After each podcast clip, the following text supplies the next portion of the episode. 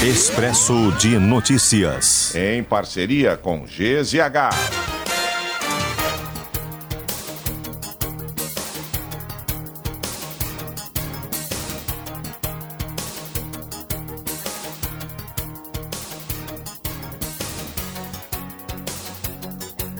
Estado confirma a sexta morte por dengue em 2024. O vítima é um homem de 63 anos, morador de Cruz Alta, que faleceu na semana passada. Soldados do Exército passam a fazer parte de ações de combate à dengue em Porto Alegre a partir de hoje. Militares vão orientar as comunidades, identificar e eliminar criadouros de mosquitos, além de ajudar na busca ativa de casos compatíveis com a doença. O Ministério da Saúde vai enviar equipe para a região de Tenente Portela, no norte do estado, devido à concentração de casos de dengue. Com mais de 50 mil casos de dengue, o Rio de Janeiro decreta situação de emergência. Defesa Civil Nacional reconhece situação de emergência em mais 23 cidades gaúchas atingidas por temporais nos últimos meses e a expectativa agora é de agilidade na liberação de ajuda. Aumento previsto para o magistério estadual elevará, elevará para R$ 4.800 o salário inicial da categoria. A Assembleia Legislativa aprova a construção de rampas de escape em rodovias estaduais gaúchas. Esses espaços são preenchidos com britas e servem para reduzir a velocidade de veículos que ficam sem freio em descidas. Mina a céu aberto operada ilegalmente na Venezuela desaba e deixa ao menos 25 mortos. 200 mineiros trabalhavam no lugar e vários ficaram presos embaixo dos escombros, o que pode aumentar o número de mortes. Presidente do Senado diz que governo concorda em manter desoneração da folha de pagamentos. Segundo Rodrigo Pacheco, mudanças eventuais serão propostas por meio de projeto de lei.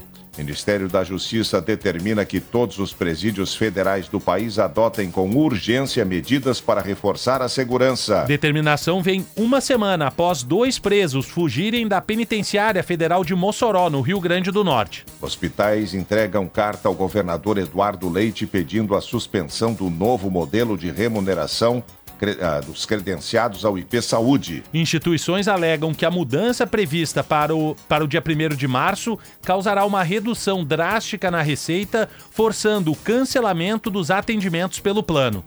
Secretário de Estado norte-americano diz no Brasil que Estados Unidos discordam da fala do presidente brasileiro comparando Gaza ao Holocausto. Embaixador de Israel no Brasil sugere baixar o tom da discussão entre os dois países, alegando que não se pode cancelar 75 anos de boas relações. Ex-ministro da Justiça Flávio Dino assume cadeira no Supremo Tribunal Federal hoje.